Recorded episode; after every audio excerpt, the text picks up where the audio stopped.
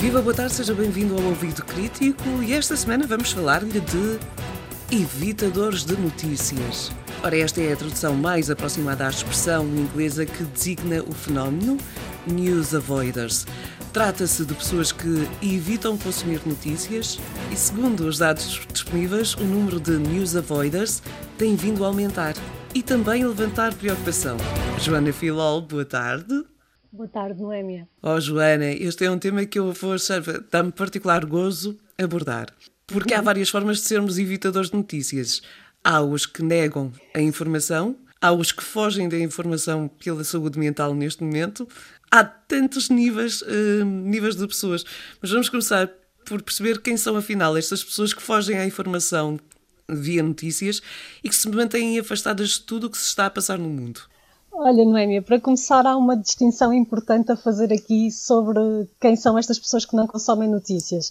Porque, desde logo, temos pessoas que não consomem notícias porque as evitam de uma forma que não é intencional, e depois temos as pessoas que evitam notícias, mas que, que o fazem de uma forma que é de facto intencional, pensada, deliberada, refletida. Bom, já percebi que há muitos, muitos níveis, vários, vários tipos de pessoas, mas pode explicar-nos melhor a diferença entre estes dois grupos, os intencionais e os não intencionais? Sim, eh, portanto, além da intencionalidade, esta distinção essencial que é traçada tem sobretudo a ver com as causas que motivam esse afastamento das notícias.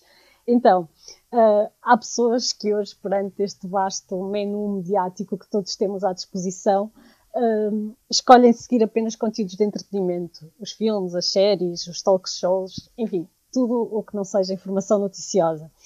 Eles, estas pessoas são sim, simplesmente pessoas que não se interessam por notícias e que com esta abundância de média que vivemos nos, nos dias de hoje, eles podem escolher exatamente aquilo por que se interessam e, e, fogem das notícias de uma forma natural porque, porque elas, eh, enfim, eh, não lhes, não lhes chamam a atenção. E isto é curioso, porque esta escolha que estas pessoas fazem, apesar de irrefletida, é uma escolha que há poucos anos não podiam fazer, não é? Tu também és do tempo em que ainda havia dois, três, quatro canais apenas e, uhum. portanto, era difícil nós optarmos e não havia plataformas na internet, não é? Era difícil optarmos. Havia uma altura que mais ou menos ali à mesma hora, à hora do almoço e de jantar, havia sempre notícias. Hoje não é assim, hoje de facto as pessoas podem escolher exatamente aquilo que querem ver e, e, muita gente naturalmente escolhe o entretenimento. E depois, além destes que o fazem de uma forma não intencional, temos então aqueles que eu estava a falar há pouco, que são pessoas que, que se interessam por notícias, até as seguem, mas depois, eh, em determinados períodos, portanto às vezes ou, ou frequentemente até, decidem deixar de seguir as notícias. E, e lá está, fazem-no uh, por opção e fazem-no de uma forma que é pensada. Uhum. E, e, os estudos que existem mostram-nos que quem toma esta atitude fala sobretudo por três razões. Então, a primeira uh, que leva as pessoas a fazer isto é que muitas acham que as notícias são muito negativas e, e que ao serem notícias muito negativas provocam-lhes emoções negativas também e provocam-lhes uma outra coisa, que é o sentimento de impotência, de que não podem fazer nada para mudar aquilo que veem. E isso deixa-as mal e optam por, por deixar de ver ou por interromper durante algum tempo essa visualização ou essa leitura ou essa audição, não é? Conforme o meio que escolham para ver as notícias. Um segundo fator tem a ver com o excesso de informação. Realmente hoje somos bombardeados por notícias a toda a hora, de todos os lados. Se quisermos, passamos um dia inteiro a ver e a ouvir notícias e a ler e, e, há pessoas que se sentem assoberbadas, sobrecarregadas, e isso também as faz ter este comportamento de evitar notícias. Por fim, um, uma terceira razão é as pessoas não confiarem nas notícias. E, e há quem note que este fator, este terceiro fator, faz com que o número de pessoas que evitam notícias seja muito maior em países que não têm quer bons níveis de, de liberdade de imprensa, e que também não gozam uh, de uma grande estabilidade política. Felizmente que este último fator que tu falaste da liberdade de imprensa não é o nosso caso. Portugal é o nono país melhor classificado no Índice Mundial de, da Liberdade de Imprensa de 2021, publicado há duas semaninhas apenas pelos Repórteres Sem Fronteiras. Eh, de facto, nesta questão, Portugal até subiu uma posição face a 2020. Portanto, estamos bem posicionados. É Estamos sim, não é? Uh, felizmente, Portugal está em contraciclo com a maioria dos países que foram analisados neste, neste ranking que a Repórteres Sem Fronteiras faz e que neste ano foi relativo ao, ao ano de 2020. E apesar de há poucos dias termos tido um, um episódio infeliz, que, que, foi no final do jogo entre o Futebol Clube do Porto e do, do Moreirense, que foi de lamentar, de lamentar não é? realmente Portugal está numa boa posição. Uhum. Uh, estamos no topo da tabela, em nono lugar, subimos de facto um lugar face ao ano anterior, mas uh, os dados que este relatório nos mostram uh, são de facto alarmantes uh, a nível mundial, não é? Portanto, 73% dos países, e este 73% é um número muito grande porque significa 130 países de um total de 180 não gozam neste momento de liberdade de, de imprensa, não é?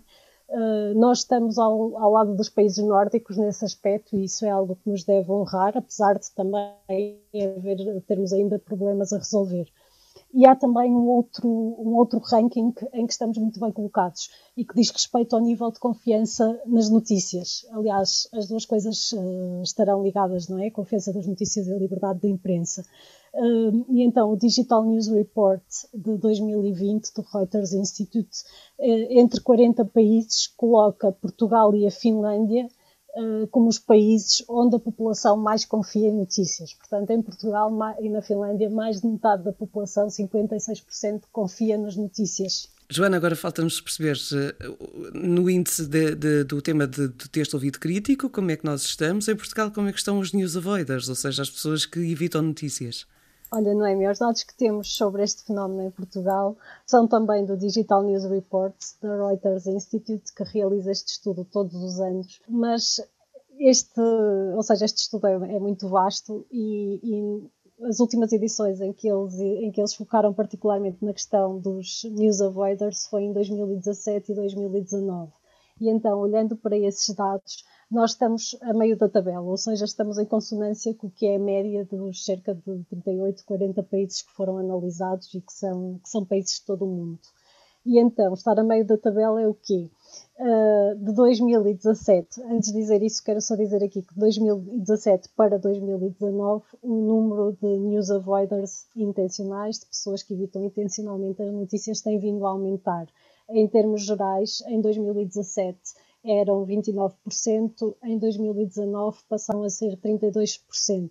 E Portugal está mais ou menos nestes valores. Em Portugal, em 2017, havia 30% da, desta amostra que evitava notícias e em 2019 esse valor subiu 1%, ou seja, mais um pouco. Portanto, um pouco menos de um terço da amostra portuguesa tem, às vezes ou frequentemente, este comportamento de se afastar dos conteúdos noticiosos. E só para teres aqui uma ideia, só para dar uma ideia também aos ouvintes, eh, no topo desta tabela, ou seja, aqueles que mais cidadãos têm que se afastam das notícias voluntariamente, são a Croácia, a Turquia e a Grécia, com valores que rondam os 54% aos 56%, e por outro lado, eh, aqueles que menos evícias uh, estão entre os 11% e os 17% e são o Japão, a Dinamarca e a Finlândia. Já agora só uma curiosidade, Noémia, é, uh, os dados de 2019 sobre este aspecto mostram, mostram que no Reino Unido